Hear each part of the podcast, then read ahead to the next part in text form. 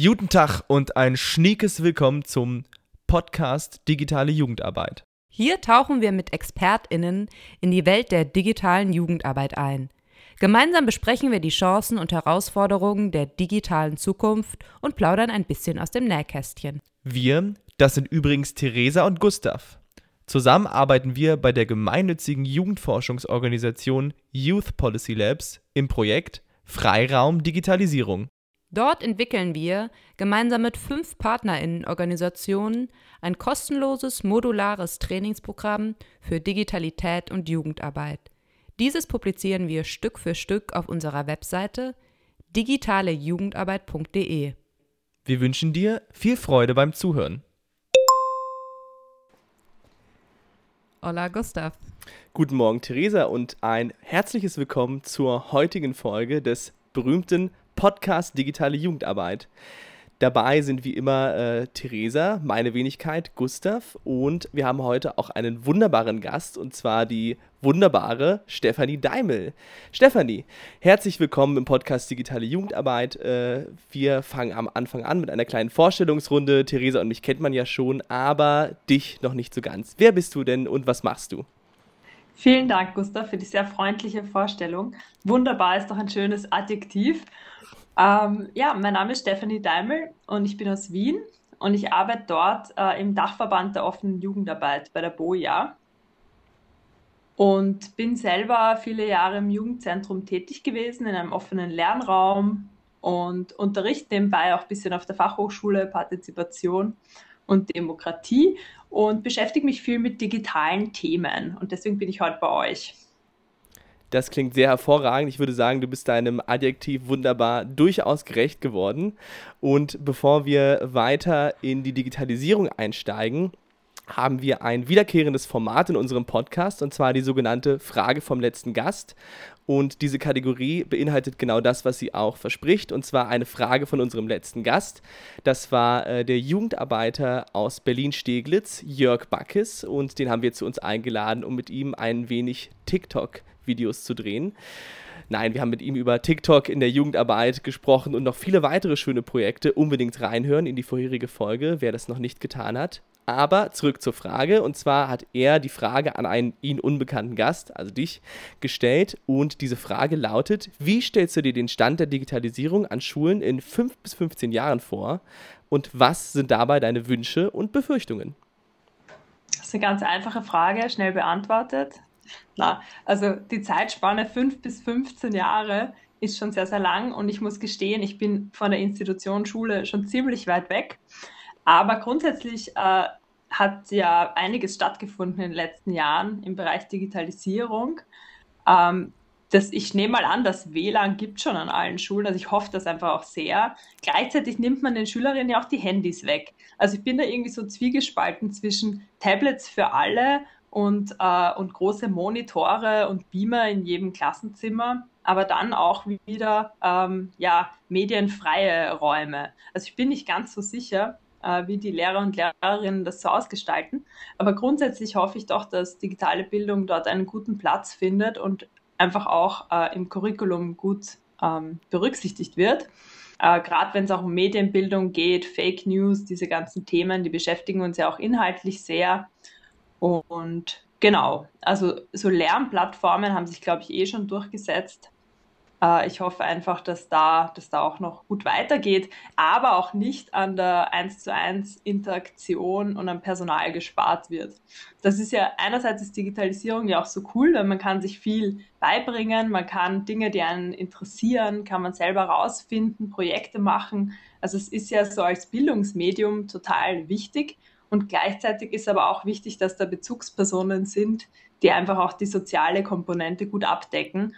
Und da höre ich von Lehrerinnen, Kollegen eher, dass da oft ähm, einfach äh, knapp ist, personell. Also ich wünsche mir für die digitale Schule der Zukunft auch viel Analoges und viel Personal ja, alle BerlinerInnen oder Menschen, die sich mit dem Schulsystem in Berlin auskennen, mussten, glaube ich, äh, sind gerade in einen Lachkrampf ausgebrochen, als du meintest, dass es ja WLAN schon in allen Schulen hoffentlich gibt.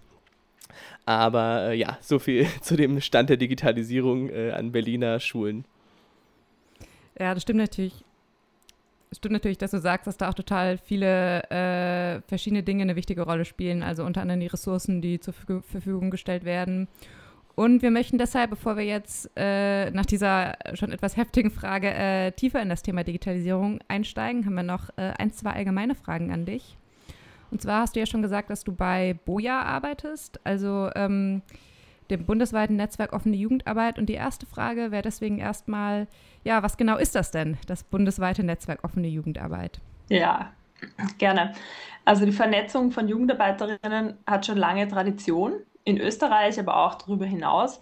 Und äh, man kann sagen, dass circa seit 35 Jahren Fachkräfte in dem Bereich äh, sich austauschen, um einfach gemeinsam stärker zu sein, um voneinander zu lernen, sich weiterzubilden. Und es gab dann einen Verein, der hieß AG JUZI, Arbeitsgemeinschaft Jugendzentren und Freizeitinitiativen. Und äh, diese AG JUZI war eher so äh, ein selbstorganisierter, loser Verbund, wo immer mal wieder Fördergelder geflossen sind und die dann auch wieder abgedreht wurden, weil man doch zu kritisch war äh, gegenüber der Fördergeberseite.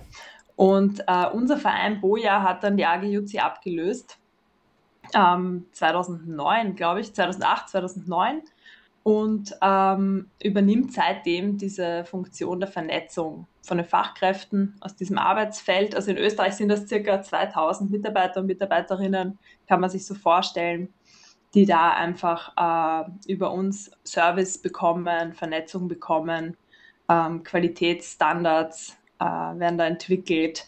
Also das ist so der Job und das Feld wird auch vertreten. Also das war jetzt gerade in der Covid-Zeit extrem wichtig, weil da sehr oft auf die Jugendarbeit auch vergessen wird, weil die einfach nicht so äh, präsent ist wie zum Beispiel Schule, was einfach durch Schulpflicht etc. nochmal einfach eine viel stärkere Präsenz in, in der Öffentlichkeit hat. Und da mussten wir immer mal wieder nachhaken und wie schaut es jetzt aus in Jugendzentren oder in der mobilen Jugendarbeit, wie kann man jetzt dort teilnehmen, in welchen Gruppengrößen etc., dass da einfach auch noch eine Betreuung stattfinden kann weiterhin äh, trotz Pandemie sozusagen. Also mit all diesen Dingen beschäftigen wir uns so als, als Dachverband oder Netzwerkstruktur. Ja, das stimmt. Äh, das ist natürlich krass, wenn man so darüber nachdenkt, wie präsent die Schule immer in den Medien war äh, und wie wenig präsent im Vergleich dazu die Jugendarbeit. Ähm, wir haben noch eine kleine Anschlussfrage, weil wir sitzen hier ja in Berlin und haben auch insgesamt äh, deswegen natürlich immer eine sehr deutsche Perspektive. Deswegen, vielleicht könntest du noch kurz auf den Unterschied zwischen deutscher und österreichischer Jugendarbeit eingehen, weil Österreich unterscheidet Jugendarbeit ja also in verbandliche Kinder- und Jugendarbeit, offene Kinder- und Jugendarbeit und Jugendinformation. Und die Frage wäre an dieser Stelle, was bedeutet das genau und wie unterscheidet sich Österreich an dieser Stelle von Deutschland? Mhm. Ja, also ich glaube, einer der Hauptunterschiede ist, dass wir äh, offene Jugendarbeit fassen als die Arbeit, die passiert in Jugendzentren oder Jugendtreffs und auch im öffentlichen Raum mit Jugendlichen, also was mobile Jugendarbeit ist. Das alles äh, fällt bei uns unter offene Jugendarbeit. Und das ist, glaube ich, ein, also in Österreich ein bisschen speziell. Äh, in Deutschland sind es getrenntere Sektoren. Und gleichzeitig sind aber beide Staaten, Österreich wie Deutschland, extrem föderal. Also von daher, ähm, ich kooperiere immer mal wieder auch mit Kolleginnen aus Baden-Württemberg und verschiedenen anderen äh, Bundesländern in Deutschland und merkt, dass es dort auch so bundeslandspezifische Dinge gibt. Also wir haben letztens zum Beispiel besichtigt im Raum Stuttgart eine äh, Jugendfarm, Kinder- und Jugendfarm. Das war so ein Konzept, das mir völlig neu war, wo einfach äh, junge Leute da Tiere pflegen können und ziemlich naturverbunden so ein Areal vorgefunden haben, wo sie einfach auch ähm, gewisse Begleitung und Betreuung bekommen haben und sehr, sehr tiernahe Pädagogik erleben durften. Finde ich total spannend, kenne ich nicht von uns. Ähm, und, und so gibt es einfach Spezifika. Aber ich glaube, einer der großen Unterschiede ist, dass wir ähm, die mobile Jugendarbeit als offene begreifen und alles, was Jugendverbände sind, das ist, glaube ich, wieder ähnlicher. Also so wie Pfadfinderinnen, katholische Jugend, ähm, sozialistische Jugend etc. Also diese ganzen Verbände, das ist, glaube ich, was, was in vielen Ländern einfach äh, gibt und, und eher ähnlich organisiert ist. Und genau, so, so schaut es bei uns aus. Ja, dann vielen Dank für den kleinen Einblick. Äh, wir sind dann jetzt auch bereit, um, um von dem Allgemeinen jetzt langsam ins Konkrete zu gehen. Und zwar hat Boja ja im Februar einen Leitfaden für digitale Jugendarbeit herausgebracht, äh, den man auf eurer Website finden kann. Und wenn wir diesen Leitfaden jetzt in unseren Shownotes verlinken und unsere ZuhörerInnen dann voller Enthusiasmus darauf klicken, ja, was werden sie denn dann finden? Also was genau steht in diesem Leitfaden eigentlich drin? Gut, dass du fragst. Ich habe vorher auch noch mal reingeschaut, muss ich gestehen. Also, äh, also ich habe ihn äh, schon geschrieben. Also von daher kenne ich den Content ziemlich gut. Äh, Im Endeffekt war so die Intention, dass wir so eine, äh, eine Handreichung geben für Fachkräfte, wie können sie äh, ihre digitalen Angebote evaluieren, ausbauen, äh, auf neue Ideen kommen, aber das Ganze auf einer übergeordneten Ebene. Also es ist nicht so, dass da jetzt Methoden im Detail beschrieben sind. Der ist auch nicht ausufernd lang, also ich weiß es gerade nicht auswendig, aber ich denke, dass der nicht über, ja, der hat nur elf Seiten zum Beispiel. Also das ist kein Monsterpapier, wo man alles bis ins letzte Detail findet, sondern es geht mehr so übergeordnet um Definitionen, um Haltungen, um äh, Grundorientierungen, wenn man sagt, man möchte digitale Jugendarbeit anbieten. Und da gibt es ein paar so Kernbotschaften. Also was mir besonders wichtig ist zu betonen, ist, dass digitale Jugendarbeit nicht gleich Online-Jugendarbeit ist, sondern dass äh, das, was jetzt auch in der Pandemie oft passiert ist, zum Beispiel auf Discord oder verschiedenen Online-Plattformen, wo dann Interaktionen stattgefunden haben, das ist einfach nur eine Facette. Und digitale Jugendarbeit ist viel größer als das. Also da fällt nämlich dieser ganze medienpädagogische Bereich zum Beispiel auch rein. Ähm, genau, also das, solche Definitionen findet man dort. Und wir haben uns da auch ein bisschen orientiert. Es gab von der Europäischen Union, gab es auch so eine Expertinnengruppe, äh, die da auch Definitionen geliefert hat und gesagt hat, okay, man kann digitale Medien in der Jugendarbeit nutzen als Werkzeug zum Beispiel. Also wenn ich zum Beispiel jetzt sage, ich mache eine GPS-Schnitzeljagd oder irgendeine Aktivität, ähm, ich kann es inhaltlich nutzen, indem ich darüber spreche oder arbeite und ich kann eine konkrete digitale Aktivität machen. Und da wäre zum Beispiel Online-Jugendarbeit äh, auch drinnen. Also diese ganze äh, digitale Jugendarbeit ist eben etwas größer. Und hier war uns einfach auch wichtig, darauf hinzuweisen, dass, dass sowas auch ganz normal geplant wird, wie alles andere auch. Also das ist jetzt nicht eine, eine neue eigenständige Methode, ähm, wo es jetzt ganz besondere neue Kriterien gibt, sondern de facto äh, überlegt man sich, wenn man sowas plant, so ein Angebot, ja, was für ein Ziel verfolge ich, wo möchte ich hin was ist der Mehrwert von der Geschichte? Und wenn ich das nicht weiß, dann mache ich es auch lieber nicht. Also dann ist besser, äh, nicht nur, weil, weil TikTok ist lustig oder so. Deswegen allein kann ich es nicht machen, sondern ich muss ganz normal äh, herangehen und sagen, was ist der Unterschied, den ich machen möchte. Und dann wähle ich demnach äh, eine Methode oder ein Tool aus, so wie ich es normal auch machen würde. Und das ist auch ähm, nicht so schlecht, weil viele Fachkräfte waren auch überfordert äh, in der Pandemie, weil sie das Gefühl hatten, sie müssen jetzt da total viele digitale Kanäle und Plattformen bedienen und sind da vielleicht nicht so eloquent oder kennen das noch nicht so. Und da hat das auch Druck rausgenommen, zu sagen, ja, es ist eigentlich, wie du ganz normal auch eine Intervention machst oder ein Angebot planst. Also orientiere dich an dem, wie es normal funktioniert. Ähm, genau. Und da geht der Leitfaden auch ein bisschen hin. Ja, und es sind noch ein paar so, so Spezialthemen auch beleuchtet. Gaming ist halt als, als Themenschwerpunkt noch drinnen. Und was auch beschrieben ist, ist so diese, ähm, äh, die Benachteiligung von jungen Leuten. Also offene Jugendarbeit hat ja oft so äh, Jugendliche, die eher sozioökonomisch äh, benachteiligt sind und vielleicht auch nicht so Zugang haben zu digitalen ähm, Medien oder genau, die da einfach weniger materielle Ressourcen noch mitbringen und da gibt es eben das Phänomen, dieses Digital Divide, dass sich Ungleichheit digital fortsetzt. Und das ist auch was, was ganz wichtig ist im Hinterkopf zu haben, gerade wenn man mit so jungen Leuten arbeitet, dass man weiß, okay, man, man kann hier einfach auch steuern. Also wenn man Chancengerechtigkeit anstrebt, dann äh, kann man das auch im digitalen Raum einfach fördern.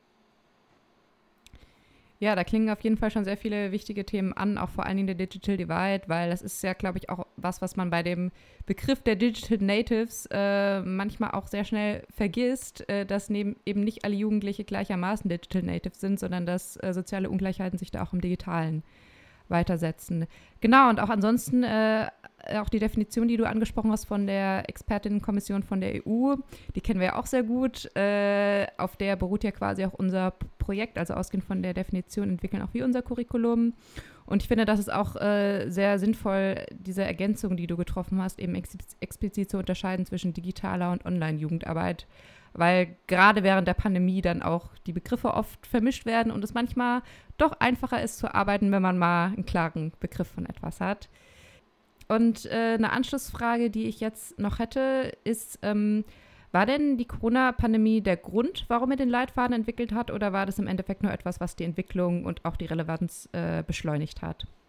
Genau, also ich denke, es war beides, ähm, weil das Thema digitale Jugendarbeit uns schon lange beschäftigt, aber aus irgendeinem Grund wir als kleines Team ähm, uns hat einfach dieser Boost gefehlt, dass wir uns die Zeit nehmen und dann nochmal genauer hinschauen. Also, und die Pandemie hat das eigentlich möglich gemacht, dass man gesagt hat, okay, jetzt können wir jetzt echt nicht mehr noch länger zuwarten, sondern jetzt geht es mal darum, das Gelernte zusammenzufassen. Also wir hatten schon vor ein paar Jahren eine Fachtagung, das sind immer unsere äh, bundesweiten Vernetzungsveranstaltungen für Jugendarbeiterinnen ähm, zum Thema digitale Jugendarbeit. Und da war auch unglaublich viel drin. Also da haben wir schon sehr viel gelernt und mit vielen unterschiedlichen Partnerinnen auch kooperiert. Und ich hatte damals, hat es mich schon in den Fingern gejuckt, äh, da was zu machen, aber äh, es war einfach noch nicht, die Zeit war noch nicht reif oder so. Also ja, jetzt konnten wir echt nicht mehr aus und haben dann gesagt, jetzt müssen wir das, äh, müssen wir es einfach festschreiben. Und es ist ja auch interessant, es gibt irgendwie so Wellen oder ich nehme so wahr, es kommen immer wieder so Wellen. Und es waren dann nicht nur wir, die so ein Leitfaden digitale Jugendarbeit rausgegeben haben, sondern parallel dazu hat sich äh, in Vorarlberg hat sich ein eigener Lehrgang entwickelt, digitale Jugendarbeit, was auch sehr, sehr äh, innovativ war. Und das durfte ich auch so ein bisschen mich austauschen mit den Kolleginnen dort. Äh, und, und die haben dann auch den Leitfaden wiederum quer gelesen und geschaut, ob das eh für ihr Curriculum sozusagen passt. Und die Jugendarbeit in Wien hat auch einen größeren partizipativen Prozess äh, laufen gehabt und hat jetzt auch einen Leitfaden, der nochmal etwas mehr ins Detail geht, ähm, auch publiziert. Und der wurde jetzt äh, frisch veröffentlicht und die sind aber auch schon wieder einen Schritt weiter und entwickeln da jetzt noch äh, weitere Tools, um, um, zu evaluieren. Also sehr, sehr spannend. Also ich habe das Gefühl, da, da passiert dann ganz viel parallel und das ist dann schön, äh, wenn da einfach eine Energie für die Themen da ist und, und wenn möglichst viele davon profitieren können. Ja, das stimmt. Ich habe auch das Gefühl, es gibt da jetzt gerade immer wieder so eine kleine Publikationswelle. Äh, wo dann unter anderem ja auch äh, noch neue Definitionen entwickelt werden. Und es gibt ja zum Beispiel inzwischen auch den Begriff der hybriden Jugendarbeit, also womit eigentlich Jugendarbeitsangebote gemeint sind, die Digitales und Analoges miteinander verbinden. Und genau, so als letzte Frage im Bereich Definition äh, wäre dann noch die Frage, glaubst du denn, dass sich solche hybriden Jugendarbeitsformate nach der Pandemie immer stärker durchsetzen werden? Mhm. Das ist eine gute Frage und die stelle ich mir auch äh, in verschiedenen Settings. Also ich habe in verschiedenen auch Arbeitskreisen jetzt schon genau zu der Frage Diskussionen gehört und ich weiß es nicht. Aber ähm, was ich sagen kann, ist, dass äh, Kolleginnen schon das ausprobiert haben. Also in, in den Jugendzentren sind aktuell Gruppen von jungen Leuten zugelassen. Also es ist noch nicht, wegen der Pandemie ist noch nicht alles offen. Ähm, und dann hat man ausprobiert an manchen Standorten, dass man einen Teil digital zuschaltet und ein Teil ist physisch vor Ort in der Einrichtung. Und da habe ich eher so äh, gehört, dass das nicht so super funktioniert, weil man einfach unterschiedliche Gruppen bedienen muss und die einfach auch sich unterschiedlich beteiligen können. Und manche hören vielleicht auch akustisch, dann manches gar nicht und können gar nicht so mitreden äh, und es hat einfach eine andere Qualität. Und ich denke mir, das hat aber Potenzial, nur muss man sich anschauen, wie man sowas ähm, professionell einfach aufsetzt. Also sowohl in, in, in, an der Basis, aber auch jetzt, äh, wenn man mit Fachkräften arbeitet oder mit Multiplikatorinnen, äh, also mit Erwachsenen, da kann ich mir das noch in einem Fortbildungsformat kann ich mir das noch besser vorstellen als jetzt in einem Freizeitformat weil ich persönlich würde jetzt nicht so gern äh, elektronisch zugeschaltet werden, sondern ich wäre lieber vor Ort. So, und ich denke mir, dass das geht sicher vielen jungen Leuten dann auch so, gerade jetzt, wo die Peer Group halt auch sehr, sehr wichtig ist, ähm, dass es da vielleicht als Benachteiligung auch empfunden wird, wenn man nur digital zugeschaltet ist, sozusagen. Aber das wird man sehen. Ähm, was aber auf jeden Fall wichtig ist, äh, auch für Fördergeberinnen, um das zu verstehen, wenn man digitale Angebote, die jetzt so entwickelt wurden aus der Krise, für diese Zeit, wenn man die fortführen möchte, dann muss man die auch, ähm, muss man die auch berechnen. Also da, da braucht es Personal, da braucht es Vorbereitung, Nachbereitung wie für jedes andere Angebot. Und nur weil es digital ist, läuft es nicht einfach so nebenher. Also ich denke, da muss man, muss man auch ansetzen und schauen, okay, was ist realistisch und was ist auch irgendwie zielführend. Und ich habe jetzt auch schon gehört von Einrichtungen, die überlegt haben, sich auch zusammenzuschließen für gewisse digitale Angebote, die Sinn machen. Wenn man jetzt sagt, man kann eine gewisse Gruppe dort besonders gut abholen, also zum Beispiel Gamer und Gamerinnen, die man sonst vielleicht nicht so gut erreicht. Oder was in der Pandemie auch oft war, dass, äh, dass weibliche Jugendliche besser erreicht wurden als, als männliche Jugendliche. Und das ist was Besonderes, weil ja in den Einrichtungen, ähm, gerade im Teenage-Alter, ja die Burschen oder jungen Männer ähm, die Oberhand haben und zahlenmäßig viel stärker repräsentiert sind. Also wenn man da irgendwo sagt, okay, es macht Sinn, das ein oder andere ähm, fortzuschreiben, dass man dann gut schaut, ähm, mit wem kann ich da kooperieren oder mit wem kann ich mich zusammenschließen, vielleicht auch. Ich glaube, gerade der Punkt äh, mit dem Aufwand, das ist, zeigt nochmal, dass sehr viel Hoffnung da ist, weil äh, du hattest es ja angesprochen, das Verständnis dafür, äh, dass es eben nicht einfach so funktioniert, Inhalte ins Digitale zu übersetzen, ist jetzt auf jeden Fall auch da. Das heißt, wenn man professionell eine Veranstaltung zum Beispiel streamen möchte, weil sie jetzt nicht mehr in echt möglich ist, dann frisst das eben auch sehr viele Ressourcen und kann äh, ähnlich teuer oder eben auch ähm, Personen äh, arbeitskräftemäßig äh, stark genau. werden und das ist sehr gut, dass sich dieses Verständnis jetzt eben durchsetzt oder dass man seine eigenen Inhalte nicht mal eben ins Digitale übersetzen kann. Ah, es ist doch eine Diskussionsrunde, na dann könnt ihr euch doch im Videocall zusammenfinden, sondern das ist eben ja auch kostet alles, wie gesagt, mehr Aufwand und mehr Ressourcen. Eine letzte Ergänzung hätte ich noch äh, zu den Definitionen. Und zwar, äh, wer wen die genaue Definition interessiert und äh, das Thema Definition digitale Jugendarbeit, der kann auch in unsere erste Folge vom Podcast reinhören. Und zwar nämlich äh, von der zweiten Europäischen Konferenz für digitale Jugendarbeit. Und wenn mich nicht alles täuscht, ist es sogar unser geschätzter Kollege Friedemann, der äh, diese Definition vorliest. Genau, so viel einmal nochmal zur kurzen Eigenwerbung und Super. dem Kontext Definition. Aber ja, jetzt haben wir, glaube ich, die digitale Jugendarbeit ähm, schön und ausreichend äh, definiert. Das ist immer sehr wichtig. Und jetzt äh, kommen wir mal zu euren Projekten von Boja, beziehungsweise äh, der digitalen Jugendarbeit in Österreich. Das ist ja da auch nochmal interessant, deine Perspektive oder vielleicht aus einem Nachbarland von uns zu holen. Und zwar hatte, hatten wir ja in unserem Vorgespräch festgestellt, dass äh, die deutsche und auch die österreichische Jugendarbeit Corona-bedingt ähnlichen Restriktionen ausgesetzt waren. Das heißt, wir können also feststellen, diese beiden, diese beiden Länder sind jetzt relativ gut miteinander zu vergleichen und es ergibt durchaus Sinn, äh, diese Sachen hier zu klären. Und äh, gerade zu Beginn der Pandemie mussten ja JugendarbeiterInnen ihr Angebot ähm, auf digitale Formate erweitern, eben, weil äh, kontaktarme, äh, kontaktarme Ausübung notwendig war. Und äh, wir hatten dabei das Gefühl, dass JugendarbeiterInnen in Deutschland ähm, zumindest zum größten Teil äh, überfordert, aber auch äh, oder zumindest überrascht waren, was diese Umstellung aufs Digitale angeht. Und äh, da wollten wir äh, dich mal fragen, ähm, wie das bei der Jugendarbeit in Österreich ausgesehen ist, was da, ein, was da dein Eindruck war.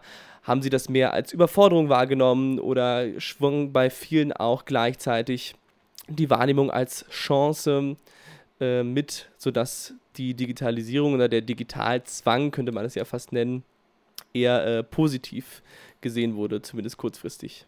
Ja, also bei uns war da ein sehr, sehr heterogenes Bild, was das betrifft, ähm, weil einfach auch die offene Jugendarbeit sehr, sehr äh, vielfältig sich ausgestaltet.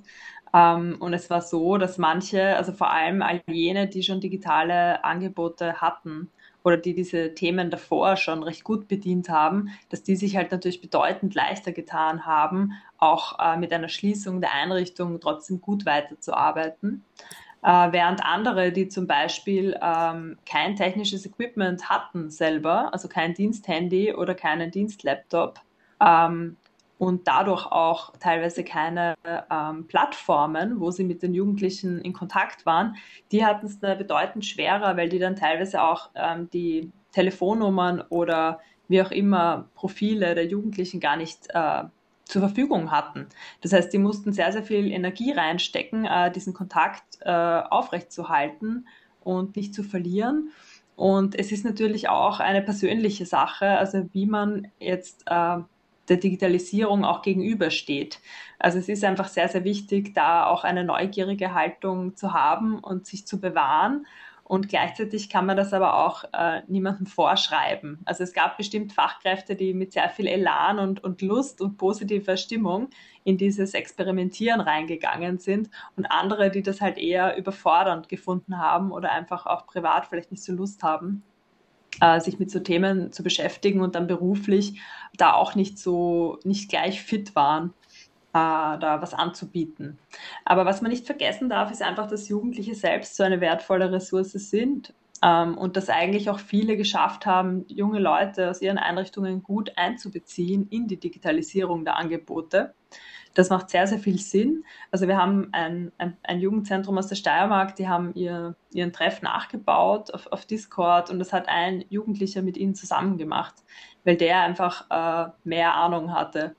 Und ich denke mir, das ist einfach auch cool äh, bei Digitalisierungsthemen, dass man da auch sehr viel Ressource äh, bei den Jugendlichen selber auch findet. Und das dann auch wieder eine lustvolle Geschichte sein kann, da gemeinsam was aufzubauen. Aber von daher kann ich es nicht so pauschal beantworten, die Frage. Ähm, ich denke aber, dass es schon einen Digitalisierungsschub gegeben hat, weil all jene, die kein Equipment hatten, äh, konnten während der Pandemie doch Überzeugungsarbeit leisten und besitzen das nun. Das heißt, äh, im Falle einer, einer neuen Welle sind die natürlich auch wieder anders äh, vorbereitet. Und was es aber schon auch gab, ist, dass viele junge Leute auch wieder sehr viel Lust aufs Analoge hatten. Also dass zum Beispiel sehr, sehr viel telefoniert wurde. Also das habe ich von vielen gehört, ähm, dass das einfach sehr geschätzt wurde, ein 1 zu 1 Telefonat also eigentlich sehr oldschool. Oder auch wirklich Spaziergänge, wo man dann gesagt hat, okay, verabreden uns äh, und, und ich habe gerade diese und jene Problemlage oder Herausforderung, möchte mit dir darüber sprechen.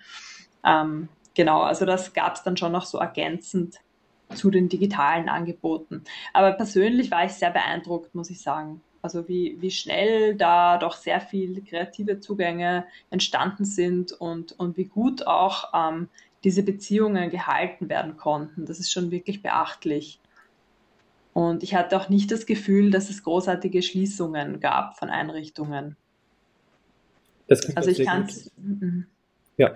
nicht ausschließen. Vielleicht war das an irgendeinem Standort doch, aber es ist uns jedenfalls nicht berichtet worden, dass da jetzt äh, viele Einrichtungen hätten zusperren müssen wegen äh, der Unmöglichkeit äh, zu öffnen und die reguläre Arbeit fortzuführen.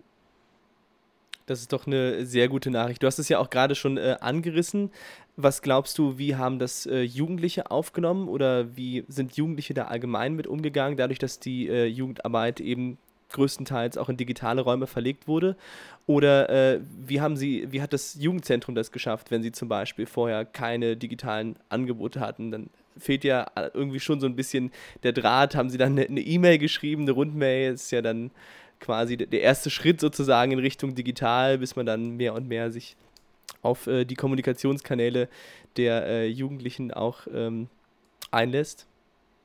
Also das ist natürlich auch schwierig, weil äh, Jugendliche und E-Mails, das nächste Thema. Ähm, ja, es kommt halt wirklich drauf an. Also man ist ja oft dann im Bezirk oder in der, im Dorf oder wo halt die Einrichtung steht unterwegs und trifft auch Leute. Also ich gehe mal stark davon aus, dass auch viel von diesen Kontakte wieder zusammensuchen, wieder herstellen, schon auch durchs Persönliche ging, dass man zum Beispiel auf der Einrichtung einen Zettel draufklebt, so und so ist die Situation. Aber wenn du mit uns in Kontakt treten willst, ruf dort an.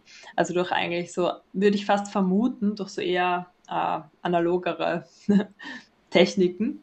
Aber ja, also ich weiß nicht genau. Ja, das ist doch eine, eine nette Brückenleistung. Aber das klang ja äh, prinzipiell ähm, schon ganz gut und viele Einrichtungen sind damit, äh, konnten damit sich auch gut drauf einlassen und das lag ja wahrscheinlich auch daran, dass ihr unter anderem ein äh, Format hattet und zwar Boja Talks. Das äh, ist übrigens auch auf YouTube zu finden, äh, zumindest der Input-Teil. Und das äh, habt ihr auch relativ früh zu Pandemiebeginn veröffentlicht und wahrscheinlich damit auch vielen JugendarbeiterInnen geholfen und große Leistungen ähm, im digitalen Transfer geleistet. Aber äh, vielleicht kannst du noch mal für unsere Zuschauer, äh, ZuhörerInnen, wir sind ja ein Podcast, ZuhörerInnen äh, erzählen, was denn eure Idee hinter dem Format war, was euch da gereizt hat und was das vielleicht auch so ein bisschen ist. Genau, gerne. Also es war ähm, die Situation, also es, es, war sehr, sehr viel Energie äh, im ersten Lockdown, also im Frühjahr 2020 war sehr, sehr viel Energie da. Ähm, man muss mit der neuen Situation irgendwie umgehen, man muss damit dealen. Man hat jetzt plötzlich vom Gesundheitsministerium irgendwelche Vorlagen, denen man begegnen muss und die untergraben die Arbeitsprinzipien. Also eigentlich eine sehr, sehr schwierige Situation für die Fachkräfte. Und es gab dann von unserer Bundesjugendvertretung, gab es mal ein Austauschtreffen und da hat eine Kollegin angesprochen, es wäre doch gut, wenn wir so eine Plattform hätten für die offene Jugendarbeit. Und ich habe mir dann gedacht, ja, ähm, absolut. Und das Gute ist, es ist ja auch wirklich sehr einfach, sowas einzurichten. Also ich persönlich bin schon seit Ewigkeiten auf Skype. Das war halt damals so, also in meiner Jugend war das Skype, wenn ich irgendwie im Ausland war und dann mit Freunden telefonieren wollte oder mich austauschen. Also für mich war es jetzt nicht so fremd, äh, mich da auch auf neue Plattformen irgendwie einzulassen. Und es war dann irgendwie Zoom in aller Munde und wir haben gedacht, okay, wir probieren es mal aus und hatten jetzt auch nicht die großen Datenschutzbedenken. Also wir haben es schon besprochen äh, und uns da ein bisschen ähm, Expertise eingeholt und dachten dann, wir probieren es einfach. Und es war dann unglaublich niederschwellig, eigentlich dieses Format aufzustellen. Also es war dann, äh, es war ein ziemlicher Run drauf auf, auf das Format. Wir hatten das dann auch wirklich wöchentlich, weil wir so das Gefühl hatten, wir müssen irgendwas Fixes anbieten. Das ist immer am Donnerstagvormittag. Das war immer von 10 bis 11.30 Uhr, also eineinhalbstündig. Ich glaube, das war auch irgendwie ein ganz gutes Zeitfenster, weil äh, am Vormittag arbeiten viele dann nicht, weil die Jugendlichen noch in der Schule sind. Ähm, und man kann sich mal eineinhalb Stunden irgendwie frei machen. Und die Idee war, dass wir das verknüpfen, also dass wir einerseits eine Austauschplattform machen wollen und aber das Verknüpfen mit einem Fachinput. Also dass man sagt, man hat jetzt einen Themenschwerpunkt, das gibt dem Ganzen etwas Struktur und auch diejenigen, die jetzt nicht so gerne in der Großgruppe sprechen wollen oder reflektieren wollen, die bekommen sozusagen ein bisschen äh, ein Weiterbildungsformat, das sie sich so mitnehmen können. Und das haben wir auch immer aufgezeichnet und dann hatten wir dann äh, eine Stunde Zeit für Diskussion und das haben wir nicht aufgezeichnet, weil das einfach auch halt ein geschützter Raum sein sollte, wo alle möglichen Themen auch angesprochen werden können. Der Chat wurde auch immer sehr rege genutzt, also sehr viele haben auch über den Chat Informationen geteilt etc. Und das war, also wir waren sehr, sehr beeindruckt, wie, wie leicht das doch ging und, und für uns alle war es Neuland, also vor allem mit dem Aufzeichnen und neue Plattform, aber irgendwie hat sich das sehr rasch die Aufregung gelegt. Und wir haben dann äh, letzten Sommer haben wir dann evaluiert und haben geschaut, okay, ist es noch notwendig? Also brauchen wir das jetzt noch? Weil es war dann der letzte Sommer bei uns zumindest relativ normal. So vom Feeling, die Leute sind auf Urlaub gefahren, es gab äh, ja volle Gastro, es war irgendwie wieder, man konnte zwar nicht jetzt in die Clubs gehen, aber zumindest vor die Clubs, also es war so irgendwie alles wieder lebbarer. Und dann dachten wir, okay, vielleicht braucht es es nicht mehr. Und dann war aber der Wunsch schon da, dass wir es behalten. Aber wir haben es jetzt nur noch alle zwei Monate und verwenden es als Format, wo wir einfach Themen platzieren können, aber auch genauso Wünsche von Fachkräften aufnehmen können, die sagen, ich habe da was Gutes. Also wir hatten jetzt äh, eine Kollegin, die ein Boya Talk gemacht hat zum Thema draußen. Das war auch sehr spannend, weil sie so äh, beschrieben hat, auch so outdoor-pädagogische Methoden und, und Aktivitäten, die sich eignen, äh, weil halt sehr viel Jugendarbeit jetzt auch nach draußen verlegt wurde. Äh, und wir haben dann dazu auch so ein äh, Padlet angelegt, wo die äh, Kolleginnen sich eintragen können und Tipps geben können und wir das einfach so gebündelt auch sichtbar machen. Das ist ja auch für uns wichtig, weil wir als, als äh, Büro, wir sitzen ja auch in Wien, das heißt, wir sind ja auch darauf angewiesen, dass wir äh, mit den Kolleginnen in den Bundesländern auch einen guten Austausch haben weil wir sonst einfach auch den Kontakt verlieren und gar nicht wissen, was die gerade bewegt oder was gerade deren Herausforderungen eigentlich so sind. Den Link zum Padlet gibt es übrigens auch in den Show Notes. Das geht an unsere Editoren. Ähm, aber ja, dieses Talk-Format äh, war ja auch durchaus äh, sehr erfolgreich und zwar über 80 TeilnehmerInnen äh, beim ersten Talk, Live-Talk an sich und auch teilweise bis zu 250 Klicks auf YouTube könnt ihr damit erzielen. Also der Erfolg spricht sozusagen für sich und es lohnt sich da wirklich reinzuhören. Äh, auch in Zeiten nach Corona, weil äh, da eben auch hybride oder Formate mit äh, digitaler Jugendarbeit sehr von profitieren können von diesem Wissen. Aber äh, wie ist denn eigentlich der Stand bei äh, diesen Talk-Formaten? Also der Erfolg äh, eures Formates ähm, spricht ja eigentlich dafür, äh, dass da eine sehr hohe Anfrage an solchen Formaten ist. Um, oder würdest du, würdest du das nicht so sehen? Also ist das nicht ein Zeichen dafür, wie dringend solche äh, Fort- und Weiterbildungsformate gebraucht werden? Ja, also ich denke, es hat viele Vorteile, diese Fort- und Weiterbildungen online abzuhalten, weil halt zum Beispiel auch Leute, die jetzt längere Fahrtwege haben oder mit Kinderbetreuung oder sonstige Themen, die können viel einfacher teilnehmen. Ähm, aber gleichzeitig ist es schon auch so, dass es eben eine Sättigung gibt. Also ich will nicht sagen Übersättigung, weil es ist ja doch noch so, also sobald wir sowas ausschreiben, ist die Liste voll. Also bei dem letzten Talk draußen konnten wir nicht alle äh, Teilnehmerinnen aufnehmen, weil wir nicht überbuchen wollen. Also wir haben so einen Account mit 100 Plätzen und, und dann haben wir halt vielleicht noch den ein oder anderen Wartelistenplatz vergeben.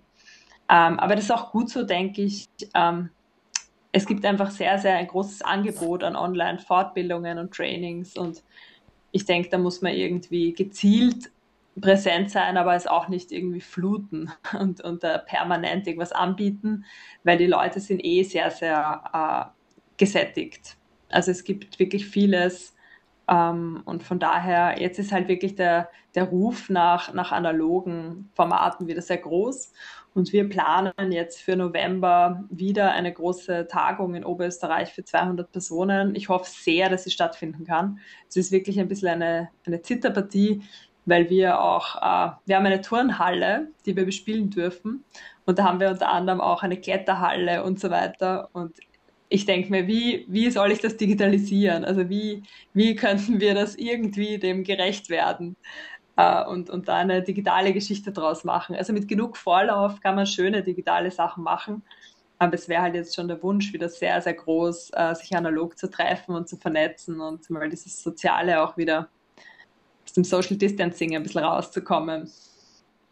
Ja, auf äh, diese Konferenz kommen wir auch nochmal später zu sprechen, aber für alle äh, Menschen, die in die, eure Talks nicht reingekommen sind, weil sie so beliebt waren, für die gab es ja äh, zumindest für den Austausch auch noch eine Facebook-Gruppe und zwar Forum Digitale Offene Jugendarbeit von euch, ähm, die ihr in den ins Leben gerufen habt, um JugendarbeiterInnen eine Plattform und auch äh, einen Austausch für die Vernetzung zu geben.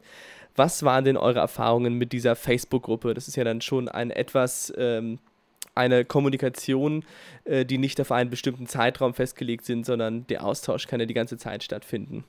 Genau, ja. Also das war eigentlich auch, also das haben wir auch Anfang 2020 ins Leben gerufen. Wir haben schon ganz lange einen Facebook-Account irgendwie erreicht man die Jugendarbeiterinnen darüber noch sehr gut. Also wir altern alle gemeinsam. Scheinbar erreicht man junge Leute mit Facebook nicht mehr so gut. Ähm, ja, aber es passt jedenfalls. Also wir haben da unsere Seite und eben solche Untergruppen. Und die digitale Jugendarbeit ist eben eine Untergruppe. Die wurde auch sehr stark genutzt von Kolleginnen, die eben Fortbildungsangebote anbieten, also auch ein bisschen so zur Eigenwerbung, aber wir haben auch ab und an halt Fragen gestellt und, und unterschiedliche Antworten gesammelt. Also wir haben uns da auch orientiert an den äh, Dachverbänden in Nachbarländern. Also in der Schweiz, in Deutschland gab es auch solche Gruppen und, und irgendwie haben wir uns dann ausgetauscht und, und sowas am Leben gehalten. Eine spannende Plattform, wo auch einige dieser Videos von den Boja Talks zu finden sind, ist auch die Oja Wissen Plattform ähm, die wir gemeinsam mit äh, Deutschland und Schweiz erarbeitet haben. Die gibt es seit, seit vergangenem Jahr und die ähm, bereitet so das Wissen der offenen Kinder- und Jugendarbeit auf und stellt das gebündelt sichtbar. Also alle möglichen Studien, Fachartikel zu allen relevanten Themen. Es ist extrem ambitioniert. Das Projekt hieß nämlich wirklich alles Wissen. Man kann nie alles wissen. Aber äh, die Idee ist wirklich, alles, was von Relevanz ist für unser Feld und ein OER-Bezug aufweist, dort äh, zu abstrahieren und zugänglich zu machen, weil als Praktikerin hat man oft die Zeit nicht, dass man Studien liest. Und da war einfach so die Idee, es wäre aber cool, die einen oder anderen Erkenntnisse trotzdem äh, zu kennen. Und deswegen haben wir diese Plattform ins Leben gerufen und hoffen, dass wir die noch lang weiter, weiter bearbeiten dürfen. Ja. Ge, ähm, ZuhörerInnen, die auch den Rest dieser Folge sich angehört haben, wissen, was jetzt kommt, denn auch äh, diese Plattform findet ihr natürlich in den Show Notes. EditorInnen hassen diesen Trick. Aber ja, du hast ja ähm, arbeitest ja noch an einem weiteren Projekt und zwar dieses Projekt heißt das nachhaltige Jugendzentrum oder die nachhaltige mobile Jugendarbeit. Und soweit wir das verstanden haben, geht es darin darum, die Sustainable Development Goals äh, bzw. die Ziele für nachhaltige Entwicklung der Vereinten Nationen in die offene Jugendarbeit äh, zu integrieren. Und du hattest ja auch in unserem Vorgespräch äh, einen Teil dieses Projektes erwähnt und zwar dieser Teil heißt Chat der Welten. Vielleicht magst du uns einmal ganz kurz das nachhaltige Jugendzentrum vorstellen und dann noch ein paar Sätze über den Chat der Welten verlieren. Der könnte nämlich auch für unsere ZuhörerInnen sehr interessant sein und was kommt jetzt? Natürlich auch der Chat der Welten wird in den Shownotes verlinkt. Perfekt. Danke. Ja, genau. Also Nachhaltigkeit ist eines der neuen heißen Themen, habe ich so das Gefühl, über das ich andauernd drüber stolpere. Und auch zu Recht. Also es war ja davor, vor der Pandemie auch schon super zentral und auch mit Bewegungen wie Fridays for Future etc. in der Öffentlichkeit stark präsent. Und ähm, genau, dieses Konzept Chat der Welten ist von Engagement Global aus Deutschland. Und das war, ist für mich eine Inspiration. Also ich habe es noch nicht wirklich äh, mich im Detail damit befasst, aber die Idee ist, ähm, miteinander reden statt übereinander reden. Und das finde ich als Motto sehr gut. Und das eignet sich, glaube ich, auch sehr gut äh, für die offene Jugendarbeit. Ähm, das Konzept wird meistens an Gruppen, also meistens mit Schulgruppen äh, umgesetzt. Und da geht es darum, dass man sich mit einer anderen Gruppe von jungen Leuten aus einem anderen Land austauscht, also über Alterserfahrungen, Alltagserfahrungen, unterschiedliche Themenschwerpunkte, die man sich vorher setzt. Also es ist wie ein begleiteter Austausch, wo man gemeinsam einfach lernt über Lebens Realitäten von anderen jungen Leuten. Also so globales Lernen kann man eigentlich sagen. Und wir versuchen äh, aktuell in dem Projekt gerade äh, mit Jugendzentren und Jugend-Streetwork-Einrichtungen äh, so eine Handreichung zu machen, also so eine Art Leitfaden, wo wir sagen, okay, wie können die SDGs in der offenen Jugendarbeit einen Platz finden? Also einerseits inhaltlich, dass man sagt, man arbeitet zu gewissen Themen, aber dann auch strukturell ich finde die strukturelle Ebene immer ganz wichtig, weil das ist das, äh, was man vorlebt sozusagen. Also der Stromanbieter, den ich auswählen kann oder die, die Lebensmittel, die ich für den normalen Barbetrieb einkaufe. Und, und wenn da die Strategien zum Thema Nachhaltigkeit drinstecken, umso besser. Also dann kann man es umso authentischer einfach auch in der Einrichtung leben. Und wir werden uns jetzt anschauen, bis in den Herbst, ähm, was wir da von den SDGs, die sind natürlich, das sind 17 Entwicklungsziele, die, die umfassen alles, also von kein Hunger, keine Armut, gute Bildung, äh, Chancengerechtigkeit, Gendergerechtigkeit. Also da ist alles drin. Sehr viele Themen der offenen Jugendarbeit stecken da sowieso drin. Und wir werden schauen, äh, wie kann man dem noch auf äh, so einen guten Raum geben und, und einfach dazu beitragen, weil der Prozess ist einerseits äh, bottom-up und top-down. Also es geht irgendwie zusammen. Also natürlich sind politische Entscheidungsträgerinnen oder auch Wirtschaftsunternehmen in die Pflicht zu nehmen, aber gleichzeitig kann man als Individuum trotzdem einen Beitrag leisten oder als Gruppe, als organisierte Gruppe äh, und kann dazu beitragen, dass die Welt einfach gerechter oder lebenswerter wird. Und da ist gerade eine Energie. Also ich habe das Gefühl, dass da, dass da viel Energie ist, äh, sich mit diesen Themen zu befassen und, und auch Lust, da was zu machen. Und auch die Jugendstudien, also auch alles, was so an neuen Studien rauskommt, also gerade so äh, Umweltthemen sind wirklich sehr, sehr relevant für junge Menschen. Und dem wollen wir da einfach auch Rechnung tragen und ich bin schon neugierig. Also ich weiß noch nicht genau, was rauskommt, aber ich habe eben große Lust, auch von dem Chat der Welten, äh, von Engagement global zu lernen und, und vielleicht wirklich auch in diesen direkten Austausch zu gehen mit äh, Jugendlichen oder Aktivistinnen aus anderen Ländern, weil es da einfach nochmal spürbar wird, auch was, was Klimawandel bedeutet oder solche abstrakten Themen. Ja, gerade weil ja auch äh, äh, Nachhaltigkeit in der Digitalisierung immer mitgedacht werden sollte oder ab einem gewissen Punkt mitgedacht werden muss. Äh, unter anderem deshalb äh, lohnt es sich auch, dieses Projekt, dieses sehr schöne Projekt äh, weiterhin zu verfolgen. Ja, ich glaube auch, dass nach diesem riesigen Digitalisierungsschub ist das auch eine Frage und eine Aufgabe, die sich jetzt immer weiter stellen wird. Nicht nur Digitalisierung und Klimawandel, sondern eben auch äh, das beides zusammen äh, zu behandeln und eine nachhaltige Form der Digitalisierung äh, zu finden und zu gestalten. Und ja, wenn wir jetzt äh, beim Thema Zukunft schon sind, dann möchten wir uns jetzt auch äh, in so einem kleinen, in so einen kleinen Ausblick bewegen. Ähm, ja, du hast es ja vorhin schon angesprochen, die Fachtagung, die ihr plant. Also wir hoffen ja alle, und das auch nicht ohne Grund, äh, dass sich die Pandemie, so wie wir sie seit anderthalb Jahren haben, bald dem Ende zuneigt. Und das würde natürlich bedeuten, dass Jugendarbeit endlich wieder wie gewohnt stattfinden kann aber auch, dass Großveranstaltungen, also so wie Messen und Tagungen, wieder in Präsenz äh, möglich sind. Und du hast da ja auch schon sehr große Hoffnungen für ausgesprochen, eben äh, verständlicherweise. Genau, und äh, diese, also die Tagung, die ihr da veranstalten werdet im November, das ist die 15. Fachtagung der offenen Jugendarbeit und die hat das Thema Alles andere als Lost, gemeinsam aus der Krise. Erzähl uns doch vielleicht noch mal kurz, äh, was es mit dieser Tagung auf sich hat und welche Themen und Fragen ihr euch dort widmen werdet. Ja, danke. Ähm, genau, das ist jetzt gerade unser, unser aktuelles Planungsprojekt. Und was wir wollen, ist einerseits die Leute wieder zusammenbringen und auch einen schönen äh, Wohlfühlrahmen zu bieten. Nochmal mehr als sonst. Also das ist uns immer wichtig, dass sich unsere Teilnehmerinnen wohlfühlen. Aber jetzt auch nochmal wirklich Raum zu geben, äh, um ein bisschen zurückzuschauen, wo stehen wir gerade oder was, hat, was haben diese eineinhalb Jahre jetzt mit mir gemacht. Ähm, wie kann ich gestärkt aus, aus der Zeit herausgehen. Aber es soll jetzt auch keine Selbsthilfegruppentagung sein oder sowas, ähm, sondern es wird äh, so Spots haben für, für Reflexion, aber gleichzeitig ähm, werden wir auch schauen, das werden wir uns auch mit, mit den aktuellen wissenschaftlichen Themen beschäftigen. Ein großes Thema ist auch äh, Resilienz von jungen Leuten äh, und auch von Fachkräften. Also wie kann man durch so Zeiten kommen, aber auch äh, Krisenrhetorik und wer trägt Verantwortung für, für Krisen. Also wichtig auch immer, äh, diese Individualisierung ein bisschen aufzubrechen und zu schauen, okay, was sind da auch für gesellschaftliche Entwicklungen gerade im Gange. Und da geht es auch um, um Fragen des Zusammenlebens, der Demokratie. Also wir haben einfach auch viel Polarisierung erlebt, äh, nicht nur in Europa, aber auch in Europa in, in den letzten Jahren, wo wir auch genau hinschauen müssen, was macht das eigentlich äh, mit uns und mit dem Zusammenleben.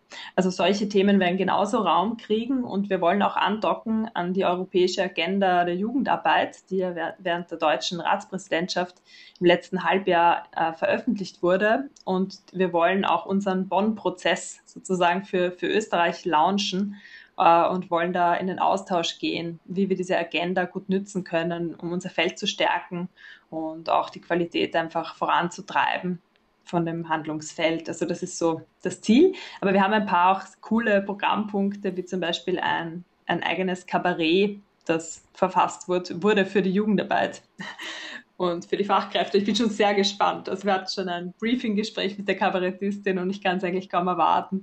Und es wird natürlich auch ein Vernetzungsfest geben. Also wenn es die Tagung gibt, dann, dann soll es auch ein Vernetzungsfest geben. Das ist ein Fixpunkt unserer Tagungen, weil es muss einfach auch viel Raum für informelles und äh, informellen Austausch immer gegeben sein. Das ist uns ganz wichtig, weil da entsteht auch extrem viel. Also wir hoffen sehr, ähm, dass es wirklich so stattfinden kann heuer. Ja, das klingt super, dieses Kabarett. Also ich glaube, das ist was, was uns allen fehlt, diese Form von Kultur. Und ich drücke auf jeden Fall euch, aber auch, ja, aber auch sowieso uns allen die Daumen, dass es einfach klappt und es im Herbst irgendeine Art von Normalität gibt, sodass sowas stattfinden kann. Ähm, ja, wir neigen uns jetzt auch langsam schon den Ende zu. Wir haben jetzt sehr viele, sehr große Themen angesprochen. Und ich habe jetzt noch mal ein bisschen eine andere Frage. Und zwar hast du in unserem Vorgespräch äh, ja gesagt, dass JugendarbeiterInnen damit rechnen müssen, dass Jugendlichen sie googeln. Und das ist ja eigentlich, wenn man einmal den Gedanken hat, irgendwie relativ klar, dass das passiert. Ähm, hast du denn ein paar Tipps für JugendarbeiterInnen, wie sie damit umgehen können? Genau, also der Leitfaden endet ja mit Tipps, ähm, worauf man so achten kann als Jugendarbeiterin, wenn man digitale Jugendarbeit macht. Und einer davon ist eben auch, dass man schaut, wie ist eigentlich mein eigener elektronischer Fußabdruck.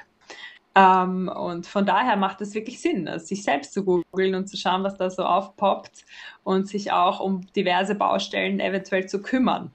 Aber ja, also weniger ist manchmal mehr im Internet, gerade in Bezug auf Datenspeicherung etc. Ähm, da gibt es eher eine kritische Auseinandersetzung auch äh, mit Upload von personenbezogenen Daten, eigenem Bildmaterial etc. Und es gilt natürlich genauso für Jugendarbeiterinnen. Und, und weil es vorher auch mal noch in der Frage drin war, von wegen, wie, wie ging es denn den Kolleginnen, die noch keine gute technische Infrastruktur hatte, hatten. Also viele mussten echt mit den Privatgeräten auch arbeiten. Und das ist halt extrem problematisch, vor allem wenn man mit privaten Profilen auch noch äh, das Berufliche vermischt. Also ich glaube, da ist jetzt hoffentlich auch die Awareness einfach auch schon größer, dass man das einfach sehr gut trennen muss. Und, und gleichzeitig ist das Internet schon, birgt viel Potenzial, auch die eigene Meinung äh, auszudrücken und, und Diskussionen zu führen. Das ist gut und wichtig, aber einfach auch darauf zu achten, wo und mit wem und was ist da noch da. Also sich selbst googeln, ist ein heißer Tipp und um mal zu schauen, was man da so alles findet, weil andere finden das dann auch. Ja, das ist auf jeden Fall ein heißer Tipp äh, mit einem potenziell gruseligen Ausgang.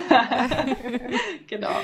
Aber ja, wir wollen von dem Gruseligen auch nochmal wegkommen. Das ist ja auch selber schon gesagt. Äh, das Internet bietet auch sehr viel Potenzial und wir sind jetzt fast am Ende des Interviews angelangt. Ähm, deswegen kommt jetzt als nächstes eigentlich nur noch unser digitaler Espresso, äh, den hier jeder Gast am Ende kriegt, damit wir uns die Digitalisierung noch mal ein bisschen schmackhaft machen und das Interview gemeinsam verdauen können. Genau, und äh, dafür habe ich noch äh, erstmal zwei Fragen an dich. Und zwar die erste Frage ist, was ist deiner Meinung nach das Beste am Internet? Und angeschlossen von der Frage, hast du vielleicht einen digitalen Geheimtipp für unsere ZuhörerInnen? Mhm. Wie gern würde ich jetzt ein Espresso mit euch trinken? Also in ja. Wien gibt es ja eine große Kaffeehauskultur. Und ich bin so froh, dass die Kaffeehäuser auch wieder aufgesperrt haben. Das ist schon ein Genuss. Ähm, ja, das Beste am Internet. Ich finde das Internet grandios. Äh, ich finde es super, dass sich das durchgesetzt hat. Schaue ich gerade, weil ich habe so ein witziges Buch gefunden, äh, wo das Internet noch so verhandelt wird. Also ein Buch aus den 90ern, wo man noch diskutiert, wird sich das durchsetzen oder doch nicht. Also das Beste ist für mich so alle Infos zu jeder Zeit. Wenn ich natürlich weiß, wie ich danach suche, ähm, und das finde ich einfach grandios. Gleichzeitig kann ich mich auch unglaublich gut verlieren. Also dann vergeht sehr, sehr viel Zeit und ich recherchiere und, und schaue irgendwelche Dinge nach, die mich gerade interessieren, von einem zum nächsten. Ähm, meine Lieblingsentdeckung der letzten Zeit war eine App, eine Handy-App, die heißt Radio Garden. Ich weiß nicht, ob ihr die kennt. Aber das war sehr schön, auch während der Pandemie, weil das ist wie so eine Weltreise kann man da machen. Man braucht sich nur runterladen und dann hört man einfach die Radiostationen von der ganzen Welt. Und ich finde das unglaublich schön, äh, weil ich dann in Echtzeit sozusagen hören kann, was hören jetzt gerade Menschen irgendwo ganz anders. Und da kann ich mich so reinzoomen und ich finde das dann manchmal sehr, sehr lustig. Also auch die Musikauswahl und dann kann man alle Sprachen der Welt auch hören. Also das finde ich irgendwie super cool und kann man auch ein Dancefloor draus machen oder was auch immer. Also ich finde das sehr, sehr coole App. Das äh, klingt ebenfalls sehr cool. Das, äh, den Radio Garden erwähnen wir, soweit ich weiß, auch in unseren Lehrmaterialien. Deswegen äh, wurde Wirklich? das cool. klinge da zumindest ein kleines Glöckchen bei mir. Ja, ist tatsächlich auch ein sehr, sehr, sehr schönes Tool. Ähm, zwischendurch kommt eingeschoben aber nochmal, äh, ich nenne es Gustavs Random-Frage. Die wird vorher nicht angekündigt, also Überraschung. Und äh, diese Random-Frage lautet, das ist eine Entscheidungsfrage und du darfst dich entscheiden, ob du lieber einen kleinen Auftritt in einer Fernsehsendung haben möchtest oder einen viralen Hit auf TikTok. Wow, ich bin so oldschool, ich nehme die Fernsehsendung. ja, das ist interessant. Wir haben das vorher nämlich noch diskutiert, diese Frage. Und äh, Gustav hatte erst gesagt, ein Auftritt in einer drittklassigen Fernsehsendung. Dann habe ich gemeint, ja, wieso sollte man denn eine drittklassige Fernsehsendung wollen? Und äh, dann haben wir aber, äh, sind wir ein bisschen zu dem Schluss gekommen, ja, wenn wir einfach nur sagen Fernsehsendung, dann ist es doch wohl klar. Das hat sich dann wohl bestätigt. Ja. Kommt natürlich auch auf die Fernsehsendung an. Genau. Noch lieber bin ich bei eurem Podcast, aber. Oh. Ich entscheide mich dann doch für euch, gell? Das ehrt uns natürlich sehr. Äh, ich glaube, ich würde sogar auch die Fernsehsendung nehmen, einfach weil man das äh, besser den Verwandten vorzeigen kann. Hier, schaut mal, da bin ich. Und alle können so, ah, wow, Fernsehen und super. Und unabhängig davon. Äh, oder man könnte sich auch so verstellen, also in einer Talkshow zu irgendeinem Problem könnte man irgendwas erzählen, einen ganz anderen Charakter spielen ja, ja. oder so. Auf der anderen Seite 10 Millionen Klicks bei TikTok. Haben oder nicht haben, sage ich dazu. Aber ja. Das Problem ist, ich habe TikTok nicht. Aber wenn ich mir das, wenn ich mich damit noch beschäftige, dann kann ich Sehr weise noch profitieren. Sehr weise Entscheidung. Ohne hier direkte Empfehlungen vornehmen zu wollen. Aber ja, das war es auch schon mit dem kurzen Intermezzo. Genau, ja, nachdem du äh, ja schon so sehr nett gesagt hast, dass du am liebsten bei uns im Podcast äh, sein möchtest, äh, haben wir auch schon die letzte Frage für dich, mit der du tatsächlich unseren nächsten Podcast mitgestalten kannst. Äh, du hast ja am Anfang Jörgs äh, Frage beantwortet von der letzten Folge und deswegen äh, schließen wir jetzt auch dieses Interview mit der Frage, welche Frage du denn unserem nächsten Gast stellen möchtest. Mhm. Also meine Frage wird sein, was wird als nächstes digitalisiert? Weil es ist ja schon sehr, sehr viel digital, also zum Beispiel Bücher, Parkscheine ausfüllen, macht man auch am Handy. Ähm, einkaufen kann man digital oder auch Dating, Dating-Apps. Was ist das nächste? Beziehungsweise was ist noch nicht digitalisiert und kann es noch werden? Sehr schöne Frage und äh, ein wunderbarer Abschluss und der zeigt auch gleichzeitig, dass äh, es sich lohnt, auch bei der nächsten Folge dabei zu sein. Aber das war es mit der heutigen Folge des wunderbaren Podcasts Digitale Jugendarbeit. Die Shownotes sind randvoll, wirklich bis oben hin, da passt nichts mehr rein und es wird ganz viel verlinkt und es lohnt sich ganz viel vorbeizuschauen, denn wir hatten einen ganz wunderbaren Gast, immer noch ganz wunderbar, und zwar die liebe Stefanie Daimel vom bundesweiten Netzwerk für offene Jugendarbeit in Österreich. Vielen Dank, dass du dir die Zeit genommen hast. Danke. Es war sehr schön mit euch. Das, das freut uns. Auch. Ja. Und wir senden ganz liebe Grüße und vielleicht sogar einen echten Espresso äh, nach Österreich und freuen uns und bedanken uns auch für die Aufmerksamkeit der ZuhörerInnen und damit wünschen wir noch einen wunderschönen Tag. Ciao, schönen Tag noch.